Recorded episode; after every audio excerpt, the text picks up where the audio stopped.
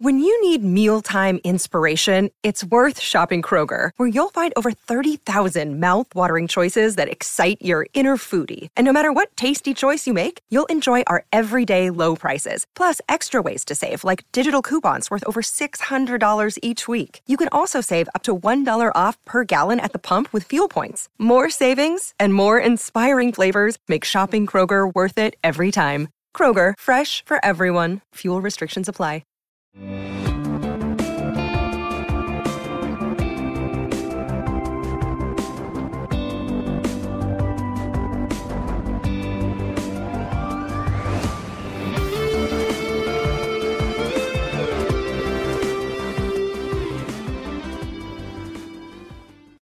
Hola, ¿qué tal amigos? Bienvenidos nuevamente a Descifrando Laberintos, el podcast del doctor Mario Guzmán Sescos, profesor de psicología en Trinity Christian College en la ciudad de Chicago. Eh, como saben, Descifrando Laberintos es un espacio para reflexionar desde la psicología, la filosofía y la religión sobre los temas que nos afectan para que podamos vivir plenamente y enfrentar la adversidad. En cada episodio buscaremos descifrar un laberinto relacionado a la salud mental, o de desarrollo humano y además recomiendo un libro o película que ayude a ampliar el tema. El día de hoy no es la excepción, hoy tenemos un laberinto muy interesante. Este laberinto lo he titulado Pensamiento, Emoción y Conducta. Así que les doy la bienvenida a todos ustedes, a los que me están escuchando por Spotify, por Apple Podcasts, Google Podcasts, Amazon Music, Anchor o para los que están viendo el video en el canal de YouTube. Bienvenidos todos y los invito a que le dejen su like, a que dejen sus comentarios, a que compartan este episodio con la gente que ustedes quieren. Y a propósito de eso, quiero, antes de que entremos en el tema, quiero recordarles que hay dos formas en las que ustedes pueden apoyar la producción de este podcast. En un lado, hay una forma en que lo pueden apoyar económicamente si ustedes gustan. Para los que están en Spotify o en Anchor, ahí hay un link donde ustedes pueden dejar, pueden hacer clic y ustedes pueden dejar su contribución con lo que ustedes gusten. Lo mismo para los que lo están viendo en YouTube. Ahí en, la descripción del video van a ver que hay un corazoncito y ahí le pueden hacer clic y pueden dejar su contribución. También ustedes pueden apoyar simplemente calificando este podcast, sea donde sea que lo estás escuchando o donde lo estás viendo, puedes dejar una calificación de cinco estrellas Espero que sea de tu agrado el programa como para que podamos contar con esa calificación, que te suscribas en el podcast o en el canal de YouTube y que lo compartas, que lo compartas con tus colegas, con tus amigos. Si eres psicólogo o psiquiatra, lo puedes compartir con tus pacientes, con tus colegas, para que aprendan más sobre temas de salud mental y que podamos juntos reflexionar en cómo afrontar la adversidad. Muy bien, habiendo dicho eso, vámonos pues al tema del día de hoy, que es pensamiento, emoción y conducta. Y primero tendríamos que preguntarnos, ¿por qué es importante distinguir entre pensamiento, emoción y conducta? Y bueno, la respuesta más concreta, más directa, pero desde mi perspectiva también la más completa e importante es que estas son las tres áreas donde se manifiesta el ser, estas son las tres áreas donde nuestra existencia cobra presencia a través de nuestros pensamientos, a través de nuestras emociones y a través de nuestras conductas. Sin embargo, a veces podemos tener dificultades para distinguir, sobre todo entre los pensamientos y los sentimientos, o podemos no identificar cuál es la relación entre nuestros pensamientos, nuestros sentimientos y nuestras conductas. Y eso es una tarea fundamental en la vida. Eso nos va a ayudar a, todos a poder comprender y a distinguir qué es y qué es lo que no está bajo nuestro control, cómo podemos hacerle frente a la vida y a la adversidad. Y fíjense, los pensamientos de estos tres elementos que vamos a estar tratando de entender el día de hoy, pensamientos, emociones y conductas, los pensamientos están en la base. Los pensamientos son aquellos elementos que dan pie, que dan paso a que nuestras emociones y nuestras conductas se desarrollen. Por eso es tan importante que entendamos los tres conceptos, pensamiento, emoción y conducta, pero también que podamos identificar y focalizar el tipo de pensamiento que estamos teniendo, porque de alguna manera los pensamientos es ese digamos, es ese origen de las emociones y las conductas. Por lo tanto, si el origen está bien, las emociones y las conductas van a estar bien también. Fíjense, a través de la filosofía, en particular la filosofía estoica, eh, se ha hecho un gran énfasis en tratar de distinguir cuáles son y cuáles no son las cosas que están bajo nuestro control. porque los seres humanos tenemos una tendencia a preocuparnos por lo que sucede en el mundo de la política, por lo que sucede en el medio ambiente, por lo que sucede en nuestras comunidades, por lo que otras personas dicen o hacen, y en esa preocupación tiende a haber una serie de respuestas emocionales y conductuales de nuestra parte. A veces nos sentimos angustiados, a veces nos sentimos contentos, etcétera. Pues bien, los estoicos, ellos hablaban de que en realidad lo más importante es enfocarnos en las cosas que están bajo nuestro control. ¿Y cuáles son esas cosas que están bajo nuestro control? Nuestras reacciones. ¿Y nuestras reacciones a qué? A las situaciones que enfrentamos en la vida. Y los estoicos entendían, esta escuela de filosofía eh, que surgió en Grecia y en Roma, ellos entendían que nuestras reacciones están mediadas por nuestros pensamientos que tenemos reacciones emocionales, que tenemos reacciones conductuales, pero que esas reacciones emocionales y conductuales tienen su origen en las cosas que nos decimos a nosotros mismos. Esta idea se queda, digamos, eh, pudiéramos decir, esta, esta idea de que son nuestros pensamientos el origen de nuestras emociones y nuestras conductas, queda enmarcada de manera célebre a través de una frase que dio el gran filósofo Epicteto. Eh, tal vez He hablado de Picteto en otros programas. Me parece que en el episodio número uno, en el laberinto número uno, cuando estaba hablando sobre qué es la ansiedad y cómo manejarla a favor, ahí hablaba sobre Picteto. Si no has escuchado ese episodio, te invito a que vayas y lo escuches. Creo que te va a gustar mucho, sobre todo si eres alguien que experimenta altos niveles de ansiedad. Y les decía que Picteto había sido un esclavo que después se convirtió en un gran maestro de filosofía, un gran ejemplo, autor del estoicismo, y él tiene una frase muy bonita que dice, no son los eventos en sí los que nos perturban o las personas, sino los juicios que tenemos sobre ellos. Es decir, esos pensamientos, esas interpretaciones que nosotros tenemos acerca de las cosas que suceden en nuestra vida o las personas que están eh, interactuando con nosotros, es lo que va a hacer que nos perturbemos o no nos perturbemos. Tal vez ustedes van a decir, oye Mario, eso es un poco extremista, porque si a alguien le secuestran un hijo o si alguien está eh, experimentando un asalto o si alguien tiene una enfermedad, eh, una enfermedad eh, digamos, eh, crónico-degenerativa, pues ese diagnóstico va a generar que la persona tenga una afectación, sin duda. Pero nuestros pensamientos juegan un rol muy importante. La forma en cómo yo interpreto esos eventos va a tener un papel muy importante en la forma en cómo yo me voy a sentir y la forma en cómo yo voy a actuar ante esos eventos. En la terapia cognitivo-conductual, hemos retomado estas premisas filosóficas de los estoicos, las hemos hecho propias, porque hemos visto a través de la investigación científica que es verdad. No son solamente las situaciones que nos suceden las que nos afectan, sino las interpretaciones que nosotros hacemos de esas situaciones las que terminan impactando nuestra salud mental, ya sea que experimentemos un trastorno eh, psicológico como puede ser el trastorno depresivo mayor, que hablamos en el episodio número 6. Si no lo has visto o escuchado, te invito a que lo escuches, ya sea que experimentas un trastorno de ansiedad o una fobia, como lo vimos en los primeros episodios de este podcast. Me parece que en el episodio número 2 hablo del trastorno de ansiedad generalizada y en el número 3 hablo de las fobias. Igual te invito a que lo veas. Cuando nosotros estamos experimentando trastornos psicológicos, Nuestros pensamientos tienen un papel muy importante en la generación de esos trastornos, pero no solamente es cuando tenemos trastornos psicológicos, cuando tenemos una dificultad con nuestra pareja, por ejemplo, cuando tenemos ansiedad en el trabajo o estamos experimentando altos niveles de estrés, cuando nos sentimos decepcionados o enojados. Todo eso está pasando a través del filtro de nuestros pensamientos. Y si ese filtro, si esos pensamientos no son apropiados, nuestras emociones es más probable que sean intensas, que nos generen conflicto y que nuestras conductas no sean las más apropiadas.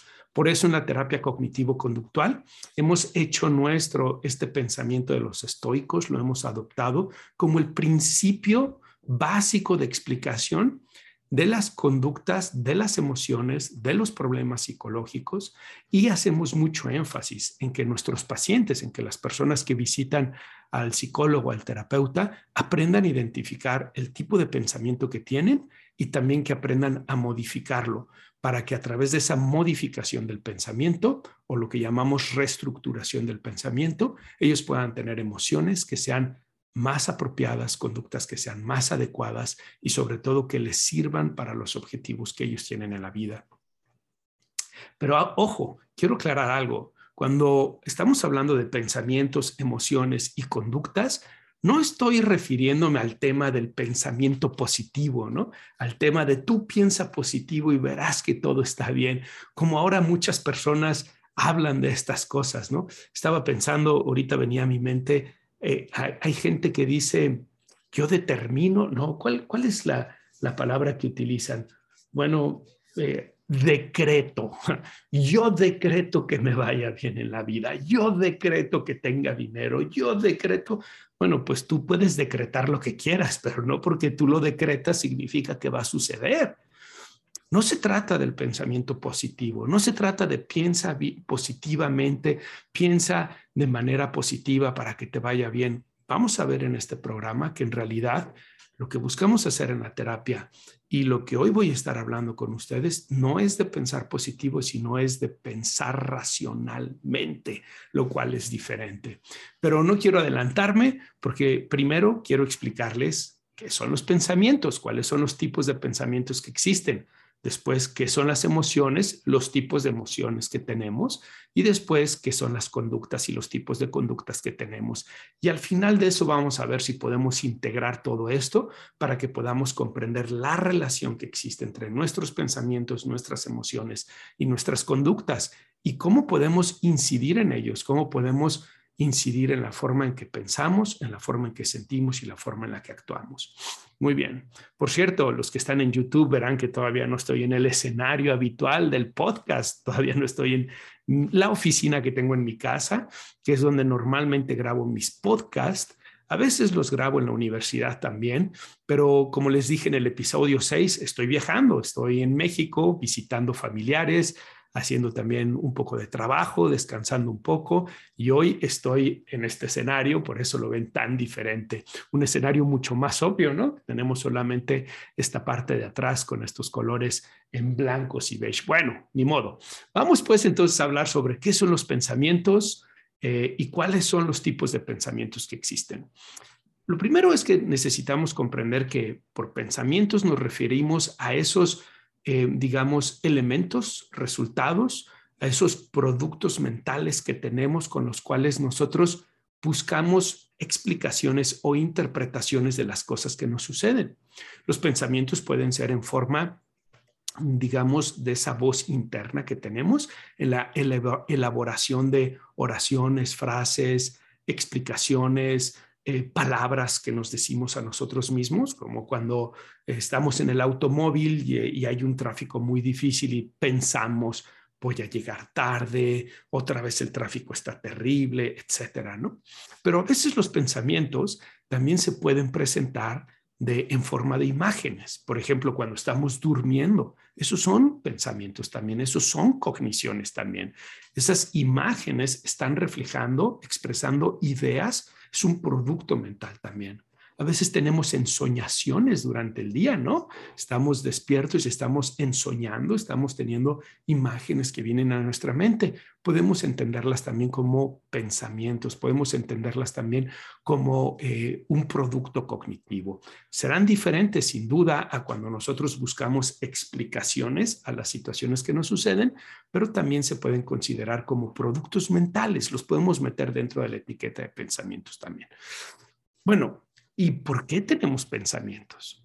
Una explicación es la explicación evolutiva. La explicación evolutiva nos dice que los pensamientos son resultado evolutivo que nos permiten la interacción con el grupo y que aumentan la supervivencia. Si ustedes se ponen a pensar, cuando comparamos al ser humano con los demás animales, nosotros no tenemos las garras que los otros animales tienen, no tenemos los músculos, la dentadura, la habilidad y la fortaleza que otros animales tienen. En realidad somos animales frágiles en, eh, en el mundo salvaje, en el reino animal, somos animales frágiles si lo vemos desde la perspectiva de individuo contra individuo. Por ejemplo, un humano contra un león, un humano contra un lobo, un humano contra un oso. sabemos dónde va a terminar, ¿no? Sabemos cuál va a ser el resultado. Pero ¿qué pasa si el humano tiene una estrategia evolutiva distinta a las garras, a los músculos, a los dientes? ¿Qué pasa si esa estrategia es el pensamiento, el intelecto, la capacidad para resolver problemas, la capacidad para entender el ambiente en el que se mueve y sobre todo la capacidad para comunicarse con otras personas, para entenderse con otras personas y así hacer equipo, bueno, lo que sucede es que aumenta la supervivencia, ¿verdad? Aumenta la probabilidad de sobrevivir del individuo y también de la perpetuación de la especie. Entonces, desde una perspectiva evolutiva, diríamos que el pensamiento es una gran estrategia, un gran mecanismo de supervivencia o sobrevivencia que hemos desarrollado a través de miles de millones de años para que nosotros podamos tener una ventaja frente a los demás animales y así sobrevivir. Ok, pero eso no lo explica todo, ¿no? Además, el pensamiento ha venido evolucionando. Los seres humanos primero tuvimos que generar ruidos, sonidos, después lenguaje y después de que tenemos ese lenguaje, tuvimos que aprender a utilizar el, lenguaje de manera apropiada, a construir herramientas, a tener un pensamiento cada vez más complejo y sofisticado como el que tenemos el día de hoy, que es un pensamiento muy complejo, muy sofisticado, que nos permite interactuar no solamente con el medio ambiente, sino con la tecnología que nosotros hemos creado. Nosotros podemos ver ese proceso evolutivo incluso en los niños. Si te interesa saber más acerca del desarrollo del pensamiento, o como en psicología le decimos desarrollo cognitivo, te sugeriría que estudies a Jean Piaget. Él tiene una teoría que se llama la teoría del desarrollo cognitivo, en donde va hablando cómo los niños pasan por etapas de desarrollo cognitivo para lograr un pensamiento sofisticado, capaz de llegar a conclusiones, a hipótesis, de... Mm, ¿Cuál es la palabra que estoy buscando? Eh, eh, contrastar, sí, contrastar es la palabra adecuada, contrastar distintas informaciones, poder llegar a hipótesis y a conclusiones, etcétera, ¿no? Ese pensamiento de tipo formal lo vemos cómo va evolucionando desde los niños. No es lo mismo cómo piensa un niño chiquito a cómo piensa un adolescente de 15 años o un joven de 20 o 25 años, ¿verdad? Bueno, lo mismo pudiéramos decir como especie. Hemos pasado por un proceso evolutivo de pensamiento en donde creemos que al principio era un pensamiento muy primitivo, muy limitado, a características simbólicas probablemente, y después ha ido desenvolviéndose o desarrollándose en un pensamiento más sofisticado hasta el de nuestra época, que diríamos que es un pensamiento tecnológico, científico, no siempre, por supuesto, no todos, pero al menos pudiéramos decir que en términos históricos, ¿no? Pero eso explica todo, la visión evolutiva explica por qué los seres humanos pensamos, por qué tenemos estos pensamientos. Bueno, mm, no lo creo. Me parece que es una explicación plausible, me parece que es importante tenerla en cuenta, pero no hay, hay muchas cosas, hay muchas dudas que tenemos todavía. Por ejemplo, el tema del lenguaje. ¿Cómo es que desarrollamos tantos distintos tipos de lenguaje en distintos lugares geográficos? Algunas personas que se dedican al estudio del desarrollo del lenguaje dicen que la idea fue que nosotros como animales de grupo empezamos a generar sonidos y poco a poco empezamos a asociar esos sonidos con ideas y esas ideas después se convirtieron en letras, palabras, oraciones, estructuras gramaticales. No lo sé, no lo sé, no sé si, si fue de esa manera, porque por ejemplo los, los chimpancés también generan sonidos para tratar de transmitir ideas, pero los chimpancés, que además comparten muchísimo de nuestro material genético, no han sido capaces de desarrollar un lenguaje en toda la extensión de la palabra como hemos sido los animales, ¿no?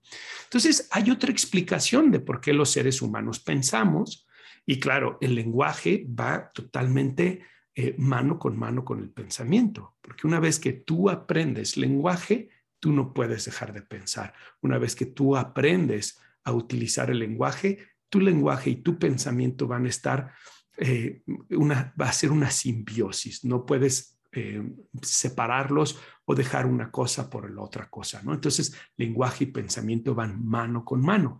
Y entonces hay otra explicación. Y esta otra explicación es la explicación teológica.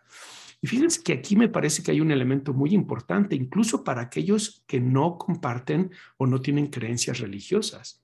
Y es que, ¿qué es lo que nos distingue a los seres humanos de los animales? Pues lo que nos distingue es precisamente la capacidad del razonamiento, la cognición, el pensamiento que tenemos. No quiere decir que los animales no tengan pensamiento. Los animales sueñan también, los animales tienen ensoñaciones probablemente, los animales tienen sistemas de comunicación, pero no es tan sofisticado como el de nosotros. El ser humano es el único animal que tiene pensamiento formal en base a la teoría de eh, Jean Piaget que les estaba diciendo hace un momento. El único animal que es capaz de entender variables, de contrastar las variables, de crear hipótesis, de llegar a conclusiones, etcétera. Y por lo tanto, esa capacidad de pensamiento formal que tenemos desde una perspectiva teológica, ahora sí hablo de teología porque en el programa pasado hablé de teleología y eh, eso era otro tema, ¿verdad? Eso es lo que hace sentido a la distancia. La teología tiene que ver con esta explicación desde una perspectiva eh, sagrado religiosa. Fíjense, las tres religiones monoteístas, el judaísmo, el islam y el cristianismo, comparten una idea central y esa idea central es la que está descrita en el Génesis. Dios creó al hombre a su imagen, a imagen de Dios lo creó, varón y hembra los creó. Esta frase es una frase muy importante para lo que estamos hablando en este momento sobre el tema del pensamiento. ¿En qué consiste la imagen de Dios en el hombre y en la mujer? ¿Cómo es eso que nos creó a imagen y semejanza de Él? Es decir, Dios es un ser antro, con barba que está allá en el cielo viéndonos a todos actuar? ¿O es una mujer con, con, con, con, un cuerpo femenino, con senos, con glúteos femeninos que está ahí viéndonos? ¿O Dios acaso es de piel morena o es de piel blanca, es pelirrojo? No. Creo que esta descripción habla de algo más. No quiero decir si niega o no niega la parte física porque sin duda nuestro cuerpo tiene unas características únicas en todo el reino animal que no vemos en otros animales. Pero me estoy refiriendo a un elemento más profundo y ese elemento tiene que ver con las cogniciones, la inteligencia, la capacidad que nosotros tenemos para pensar, la capacidad que nosotros tenemos para hablar, la capacidad que nosotros tenemos para hacer un uso de nuestra voluntad libremente. Y eso tiene que ver con el alma, con el espíritu, ¿no? En psicología hay muchos colegas a los que no les gusta que se hable de estos temas, como que del alma. Bueno, se olvidan que la palabra psicología viene de psige en griego, que quiere decir alma, y logos, que quiere decir a veces estudio, a veces sentido o significado, ¿no? En fin, sea como sea, tenemos la explicación evolutiva del pensamiento, tenemos la explicación teológica del pensamiento y hay otras explicaciones del pensamiento, hay explicaciones sociales, constructivistas, etcétera. Pero hoy quiero dejarlo ahí y quiero que vayamos a hablar de los tres tipos de pensamientos que existen. Y esto es muy importante porque la gente mm, tenemos estos tres tipos de pensamientos en distintos momentos y van a darnos resultados distintos. El primer tipo de pensamiento al que estoy haciendo referencia es el pensamiento irracional. Los pensamientos irracionales son pensamientos basados en creencias, en supuestos o en ideas, pero no en elementos objetivos y verificables. Es decir, no podemos comprobarlos. Y estos pensamientos irracionales suelen generar emociones intensas e incluso incontenidas, es decir, emociones que pueden ser desbordadas y conductas maladaptativas o desadaptativas o que generen pocos resultados o que puedan ser destructivas. Desafortunadamente, los seres humanos tenemos muchos pensamientos irracionales. Eh, saltamos a las conclusiones, damos interpretaciones de las cosas que nos suceden, a veces más basados en lo que nosotros suponemos que en la evidencia objetiva, comprobable. Eso nos sucede cuando conocemos a alguien, nos sucede cuando viajamos a algún lugar distinto, nos sucede cuando nos dan una noticia, o por ejemplo, en el caso de las personas que padecen de trastornos de ansiedad o trastornos de, del estado de ánimo, como puede ser la depresión, los trastornos bipolares, hay muchos pensamientos irracionales. La persona ansiosa, pensemos por un momento en las personas que tienen fobia, piensan, ese perro puede puede salirse de control y puede atacarme y puede darme rabia y entonces si me ataca no voy a poder defenderme y supe que una vez un perro mordió a alguien en la cara y le desfiguró la cara. Y uno se queda pensando y uno dice, ¿todo eso va a ser ese chihuahueño? ¿Ese pequeño perrito va a hacerte todo eso? No lo creo. Sí ladran mucho y son enfadosos, pero no tienen la capacidad de hacerte todo eso. Son pensamientos irracionales, ¿se fijan? De carácter catastróficos. O por ejemplo, las personas deprimidas cuando están pensando, a nadie le importo, la gente es egoísta y no les importa o les preocupa lo que a mí me está sucediendo. Y uno debería decir, ¿a nadie? Así literalmente a nadie. ¿No será eso un ejemplo de sobregeneralización? Por cierto, para, eh, les, les, comparto que en mi canal de YouTube tengo un video acerca de los sesgos cognitivos, que son esas distorsiones del pensamiento basados en pensamientos irracionales que nos llevan a conclusiones inapropiadas de los eventos que estamos viviendo. Por si quieren saber más de eso, también en mi página de internet, que es www.drmarioguzman.com, van a encontrar un artículo acerca de los sesgos del pensamiento o errores del pensamiento. En fin, entonces tenemos los pensamientos irracionales basados en creencias, supuestos o ideas, pero no en elementos objetivos y verificables que generan emociones intensas y conductas que no son las más apropiadas. Vamos al segundo tipo de pensamiento. Estos son los que llamamos pensamientos racionales. Los pensamientos racionales son pensamientos basados en elementos objetivos y verificables, podemos comprobar lo que estamos pensando. Generan emociones apropiadas y conductas adaptativas. Cuando nosotros estamos pensando algo y podemos comprobarlo, eso es un pensamiento racional. Por ejemplo, en el caso de las personas con anorexia, tienen algo que se llama em, distorsión de la imagen corporal. Y a pesar de que son sumamente delgadas, hasta el punto que están en un estado de desnutrición, tienen el pensamiento irracional de que ellas están gordas, de que tienen sobrepeso, de que necesitan hacer dieta. E incluso pueden señalarte con sus manos lo que ellas creen que es eh, evidencia de grasa, evidencia de que tienen un sobrepeso, cuando en realidad lo que es es evidencia de huesos o es evidencia de eh, eh, la desnutrición que están viviendo. Por lo tanto, ese es un ejemplo de pensamiento irracional. ¿Cuál sería un ejemplo de pensamiento racional? Con esa chica es que le dijéramos, ¿qué te parece que te subas una báscula? Veamos cuánto estás pesando en esa báscula. Y una vez que tengamos el número de lo que estás pesando, podamos comprobar el número de tu peso con el peso ideal que tú deberías de tener en base a tu edad, en base a tu altura y en base a la densidad de tus huesos y que con eso podamos ver si en realidad tienes un problema de obesidad, de sobrepeso, o si estás en peso o si tal vez estás en infrapeso o incluso en desnutrición. Eso es lo que los nutriólogos llaman como el índice de masa corporal, ¿verdad? Que es el indicador más apropiado para que nosotros podamos identificar si una persona está en su situación apropiada o no apropiada, ya sea en un problema de obesidad o sobrepeso o en un problema de desnutrición. Entonces, ese sería un ejemplo de pensamiento objetivo racional. Vamos viendo la evidencia.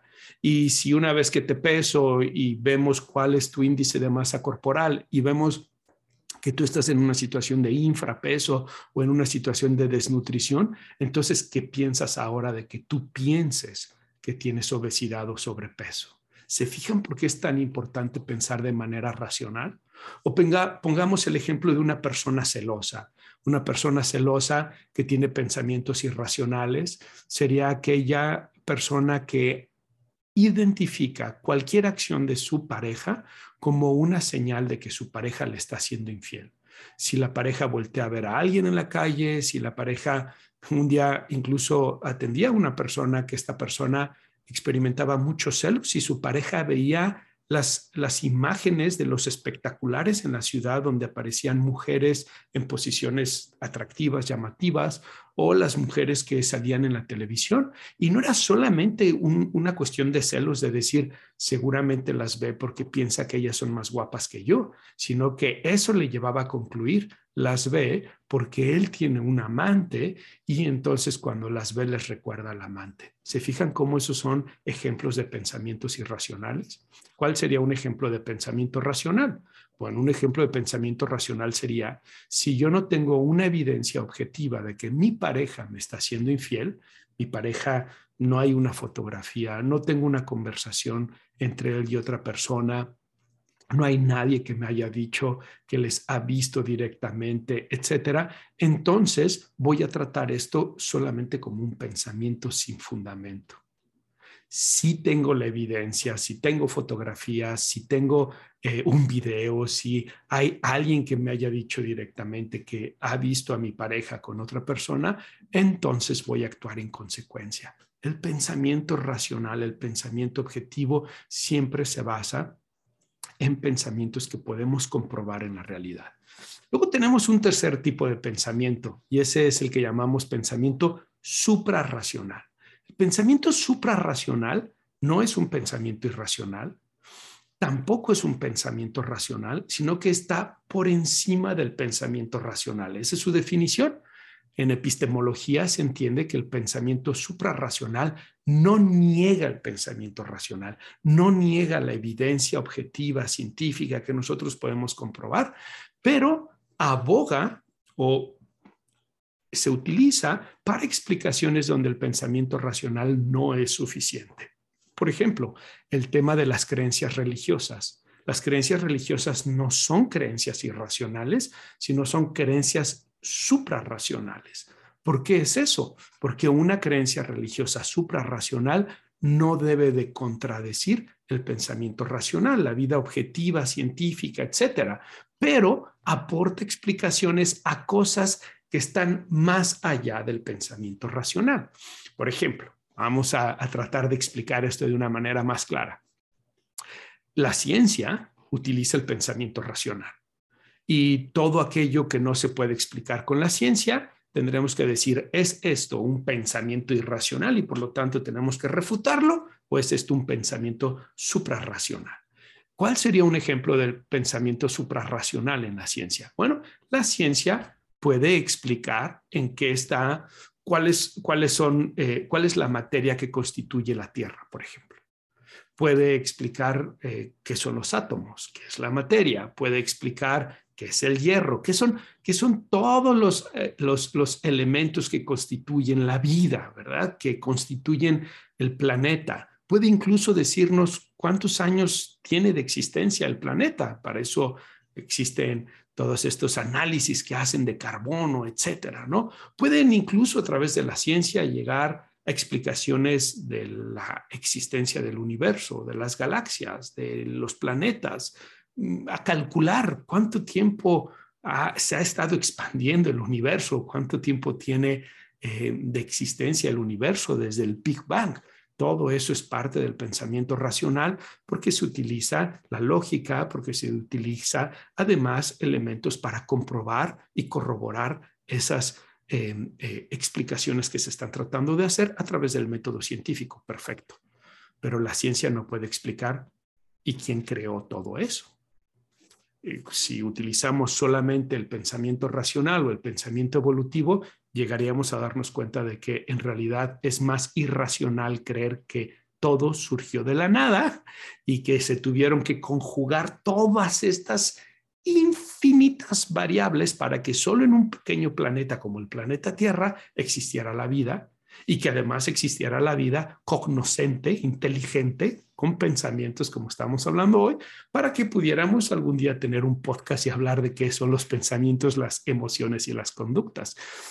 No hay número matemático que permita llegar a esa probabilidad. Por lo tanto, una explicación suprarracional aquí sería la existencia de un poder divino, de un ser capaz, creador, que a través de esa capacidad pueda desarrollar la vida, ¿no? Entonces, esa es una explicación suprarracional, por ejemplo.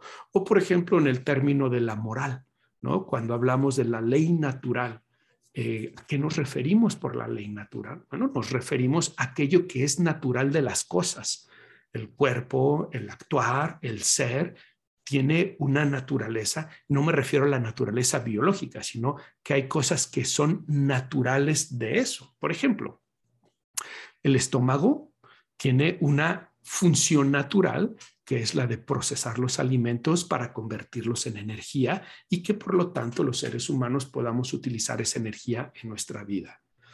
¿De dónde proviene ese alimento? proviene de las vacas, de los pollos, de las plantas, de las frutas y si nosotros lo comemos, la ley natural del, estómago, el objetivo natural del estómago es procesar ese alimento en energía.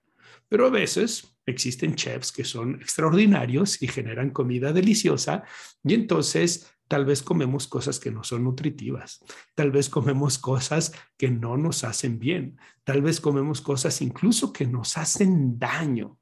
Aún así, el estómago está haciendo su función de tratar de procesar esos alimentos, pero el que nosotros estemos ingiriendo esos alimentos lo está llevando a que no pueda cumplir su función natural para la cual fue creada. Entonces, estas explicaciones, por ejemplo, de la ley natural o las explicaciones de orden moral, que provienen también de la idea de la ley natural, son explicaciones suprarracionales también.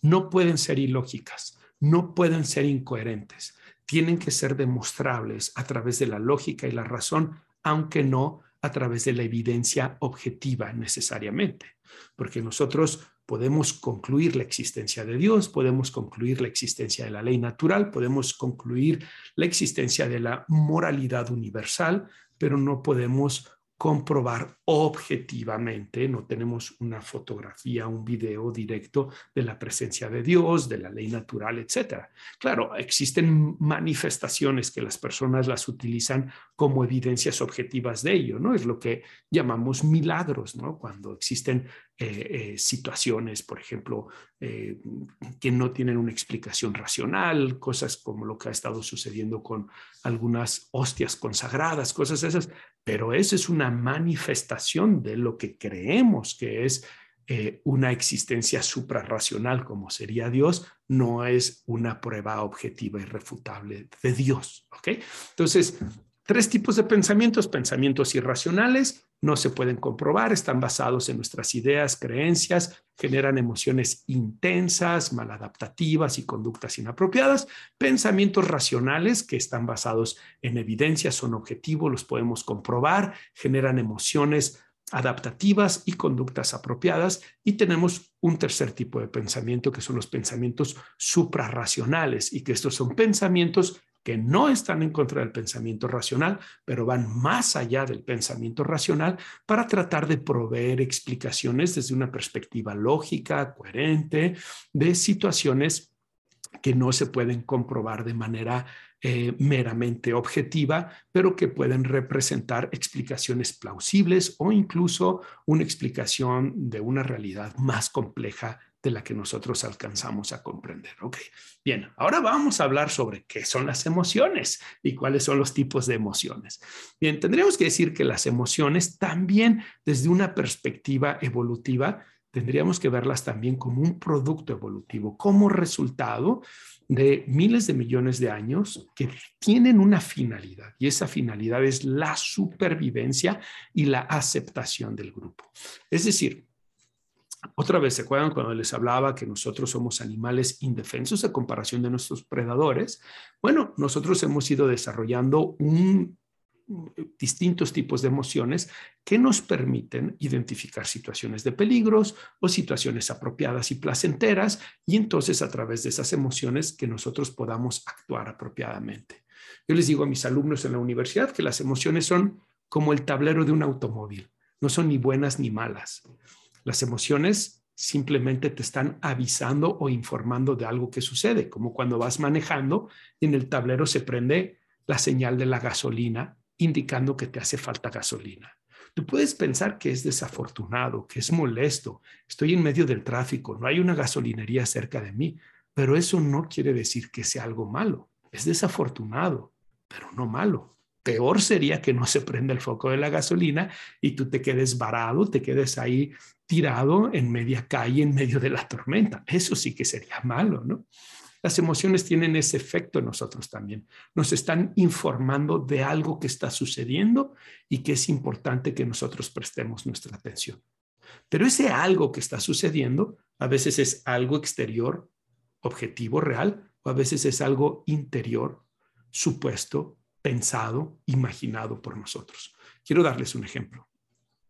Si tú estás en un incendio y el fuego va a consumir tu habitación, tú vas a tener una emoción de miedo. Bueno, ahí hay un elemento objetivo que está generando eso, que está activando el miedo para que tú puedas resguardarte, protegerte.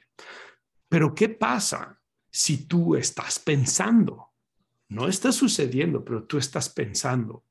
Si voy al piso 13, si me hospedo en el piso 13 de ese hotel y hay un incendio, el fuego va a arrasar todo y no va a ser posible que yo salga y entonces voy a morir en medio de ese incendio.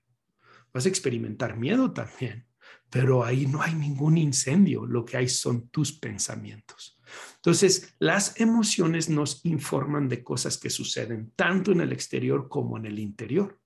Y no son ni buenas ni malas. Las clasificamos en positivas y negativas porque algunas generan actividad en el ser humano y otras disminuyen actividad en el ser humano, porque algunas generan una experiencia agradable y otras una experiencia desagradable, pero no son ni buenas ni malas. Y tenemos dos grupos de emociones. Las primeras son las que llamamos emociones primarias, estas o básicas. Estas son cuatro emociones. El enojo, la alegría, el miedo y la tristeza.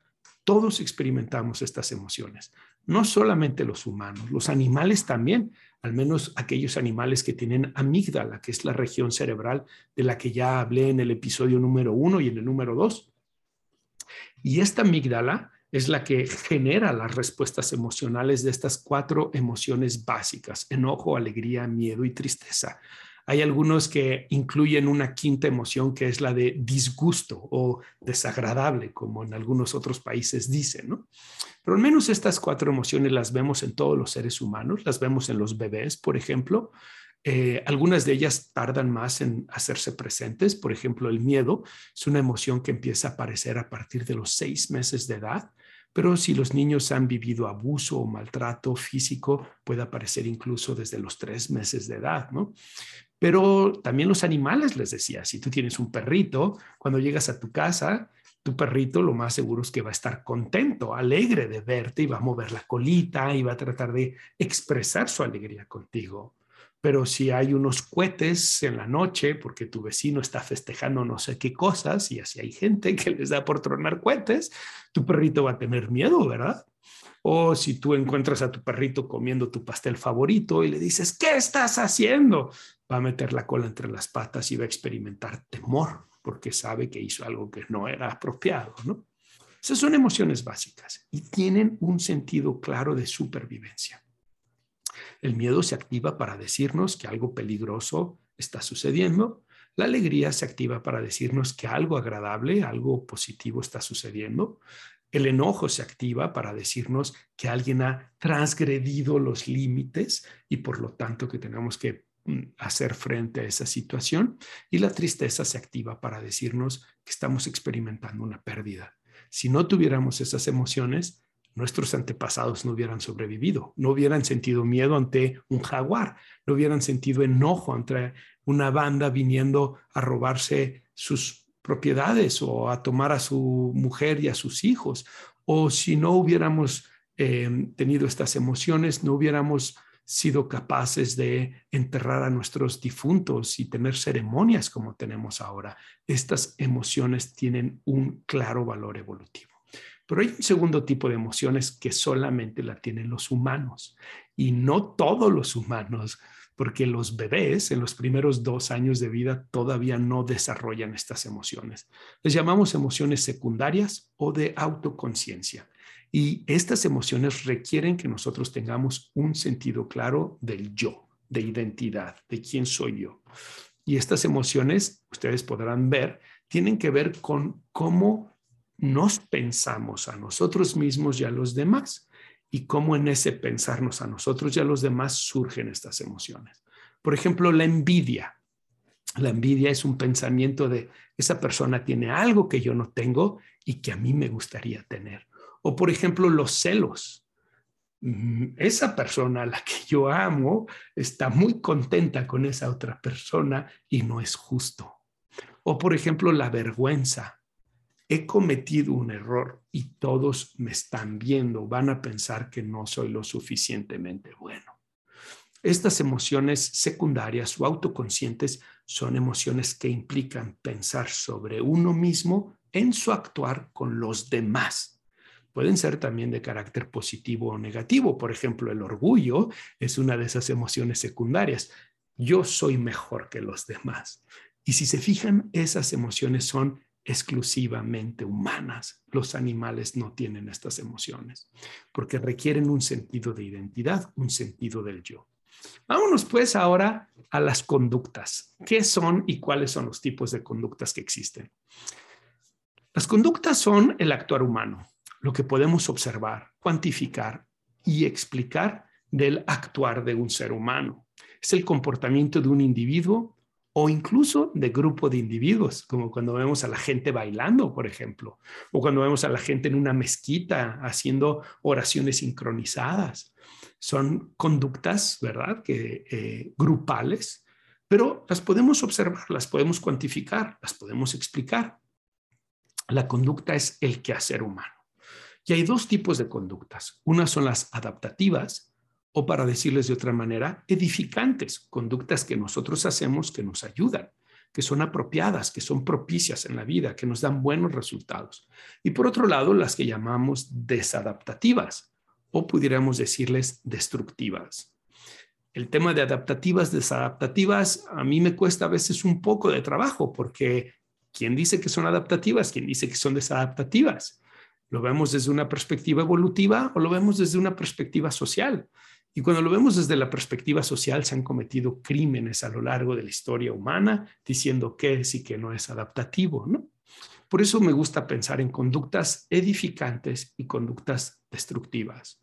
¿Cuáles son conductas edificantes? Aquellas que sirven para un propósito positivo, como el propósito de la salud, el propósito de la inteligencia, el propósito de la socialización, el propósito del bienestar, las conductas que yo hago que me dan buenos resultados. Y las destructivas son las que van en contra de eso.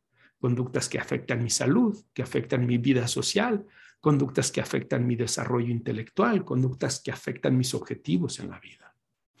Muy bien, ahora ya vimos qué son los pensamientos, qué son las emociones y qué son las conductas. ¿Qué vamos a hacer con todo esto?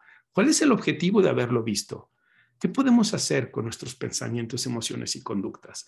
Quiero darles algunas ideas. La primera es comprender que nuestras emociones y nuestras conductas están íntimamente relacionadas con nuestros pensamientos. La forma en que tú piensas va a generar emociones y las emociones van a generar conductas. Si tú piensas de manera irracional, vas a pensar, vas a tener emociones intensas que no son apropiadas y conductas que no son edificantes. Por lo tanto, ¿qué tenemos que hacer? Piensa sobre lo que piensas. En psicología le llamamos metacognición. ¿Qué me estoy diciendo a mí mismo? ¿Es esta la mejor forma de pensar la situación que tengo enfrente? Por ejemplo, si tienes un problema con tu pareja, ¿qué pienso acerca de este problema? ¿Qué me estoy diciendo? Cuando tengas una emoción muy intensa, puedes preguntarte, ¿qué está pasando por mi mente? ¿Qué tipo de pensamiento tengo? ¿Es esto un pensamiento objetivo, racional o es un pensamiento irracional? Y trata de modificar tu pensamiento y te vas a dar cuenta cómo tus emociones y tus conductas van a cambiar. A veces escucho gente decir, yo no puedo dejar de tomar alcohol. Y les digo, ¿cómo te hace sentir cuando piensas yo no puedo dejar de tomar alcohol? Sin, sin esperanza. ¿Y qué termina sucediendo? ¿Tomas más alcohol o tomas menos alcohol? Tomo más alcohol. ¿Qué pasaría si pensaras, me cuesta trabajo dejar de tomar alcohol, pero intentaré dejar de tomar alcohol poco a poco, progresivamente? O, por ejemplo, me cuesta trabajo dejar de tomar alcohol, pero hay momentos durante el día que no tomo alcohol, por lo que sí puedo dejar de tomar alcohol. Tal vez esa persona va a sentir más esperanza y tal vez va a tener menos beber compulsivo, menos problemas con la forma en que bebe alcohol. Es un ejemplo básico, pero bueno, eso es algo que podemos utilizar, hacer con nuestros pensamientos, nuestras emociones y nuestras conductas. Pero hay algo más que podemos hacer y eso es utilizar nuestras emociones y nuestras conductas como indicadores de que algo no está bien. Si tú tienes una emoción muy intensa, pregúntate, ¿por qué estoy teniendo esta emoción intensa? ¿Acaso es algo que sucede en el exterior? Si la respuesta es que sí, actúa. Pero si la respuesta es no, son mis pensamientos, entonces trata de identificar tus pensamientos y modificar tus pensamientos. Si tienes conductas que te están dando malos resultados, problemas de alcohol, problemas de violencia, problemas de impulsividad, problemas en tu actuar sexual, por ejemplo, si estás teniendo conductas eh, que no te están dando resultados apropiadamente, pregúntate, ¿qué está pasando por mi mente? ¿Qué me estoy diciendo? Por ejemplo, en el caso de las personas que tienen disfunciones sexuales, sus pensamientos tal vez les están diciendo, no vas a poder, no lo vas a pasar bien, otra vez va a ser como la vez anterior. Y entonces terminan en lo que llamamos profecías autorrealizadas. Los pensamientos son la base que está generando las emociones y las conductas que tenemos. Y por eso, si se acuerdan cuando hablamos de Picteto, que hablamos de los estoicos, tenemos que enfocarnos en lo que podemos controlar. Y lo primero que podemos controlar es lo que nos decimos a nosotros mismos, lo que nosotros pensamos de las situaciones que vivimos. Muy bien, vámonos pues a la siguiente sección de este episodio. Ya estamos por terminar el día de hoy. Vamos a hablar sobre el libro que les quiero recomendar y después voy a leer algunos de los comentarios que recibí del episodio anterior. Hay dos libros que les quiero recomendar. El primer libro se llama Pensar bien, sentirse bien del psicólogo Walter Rizzo. Sé, muchas personas aman a Walter Rizzo, otras personas no aman tanto a Walter Rizzo. Este libro me parece que es un buen libro de Walter Rizzo, se los recomiendo. Les va a ayudar a profundizar más en lo que estábamos hablando hoy sobre la relación de nuestros pensamientos, nuestras emociones y nuestras conductas y por qué es tan importante prestar atención a esos pensamientos para que podamos reestructurarlos, modificarlos, pasar de un pensamiento irracional a un pensamiento racional y objetivo. El segundo libro es un libro que se llama Diario para Estoicos. Este libro en inglés se llama The Daily Stoic y el autor es Ryan Holiday. Es un gran libro, se los recomiendo ampliamente. 365 meditaciones basadas en el pensamiento de grandes estoicos como Epicteto, Séneca, eh, eh, Marco Aurelio, y les va a ayudar a que ustedes puedan reflexionar sobre temas que pasan en la vida diaria. Se los recomiendo ampliamente. Muy bien, vámonos a los comentarios y con esto vamos a terminar nuestro episodio número 7 que lo titulamos Pensamiento, Emociones y Conductas. Y estos comentarios son del episodio número 6 cuando estuve hablando sobre la depresión. Son algunos comentarios de Spotify, no son todos los que venían ahí. Eh, tampoco están los comentarios de YouTube y de otras redes sociales, porque esos trato de darles respuesta directamente. De lo contrario, pasaría mucho tiempo leyendo todos los comentarios aquí. Así que los invito que si me estás viendo en YouTube, deja tus comentarios ahí en YouTube y con mucho gusto voy a tratar de darte una respuesta. Si tú estás escuchando esto en Spotify o en Anchor, tú puedes dejar tus comentarios ahí y con gusto los voy a leer en el siguiente episodio. El primer comentario que tengo es de Estefanía Gonzaga y ella nos dice, em, ¿podrías hacer un episodio sobre adicciones? ¿Hay alguna diferencia entre la adicción al alcohol, el tabaco, la marihuana, la cocaína o todas se tratan igual? ¿Cómo inicia y cómo podríamos solucionarla? Gracias. Eso es un excelente tema, Estefanía, y lo voy a hacer porque es un tema que me gusta mucho. Em, y me adelanto para decir, el mecanismo adictivo es, es el mismo en el sentido de cómo nuestro cerebro responde a esas conductas adictivas que nosotros tenemos. Lo que no es lo mismo es el efecto o el impacto que tienen estas sustancias en nuestro cerebro, pero el tratamiento es muy semejante. Hay diferencias sin duda, especialmente con algunas sustancias que pueden poner en riesgo la vida de los pacientes. Tenemos que ser cautos en cómo las manejamos, pero comparten principios muy semejantes en el tratamiento. Pero no me voy a adelantar, Estefanía. La respuesta es sí, voy a hacer ese programa en algún momento. María Mena Hernández, hola. ¿En dónde podemos conseguir los libros que recomendaste la vez pasada? María, en el episodio número 6 Si tú lo estás escuchando en Spotify o en Anchor, en cualquier plataforma, de hecho, incluso en YouTube, vas a ver que ahí les dejé un link.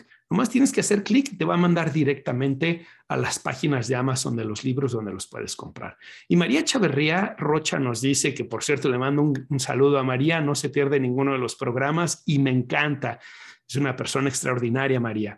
Nos dice, gracias por compartir toda esta información. A mí me han diagnosticado con trastorno mixto ansioso depresivo. ¿Este trastorno entraría en alguno de los que mencionaste, en el trastorno mayor, depresivo mayor o en el trastorno sostenido o bipolar? María, ese es un diagnóstico que se utiliza en el CIE-10. El CIE-10 es el Código Internacional de Enfermedades, es el que se utiliza para clasificar a través de la Organización Mundial de la Salud y los médicos, eh, sobre todo médicos que no son psiquiatras, eh, suelen diagnosticar con ese manual. Eh, si tú fuiste, por ejemplo, con un, no lo sé, tal vez un neurólogo o un geriatra, eh, no, eres muy joven para eso, pero un neurólogo o si fuiste con un ginecólogo y te diagnosticó este trastorno mixto ansioso depresivo, es muy probable que lo estén haciendo en base al Código Internacional de las Enfermedades.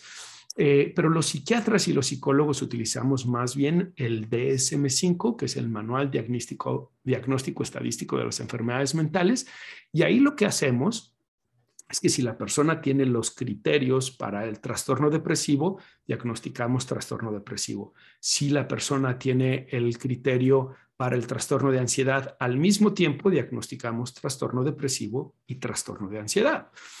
En concreto, el trastorno mixto ansioso depresivo es solamente una clasificación en la que decimos que los pacientes tienen tanto síntomas de un trastorno depresivo como síntomas de un trastorno de ansiedad.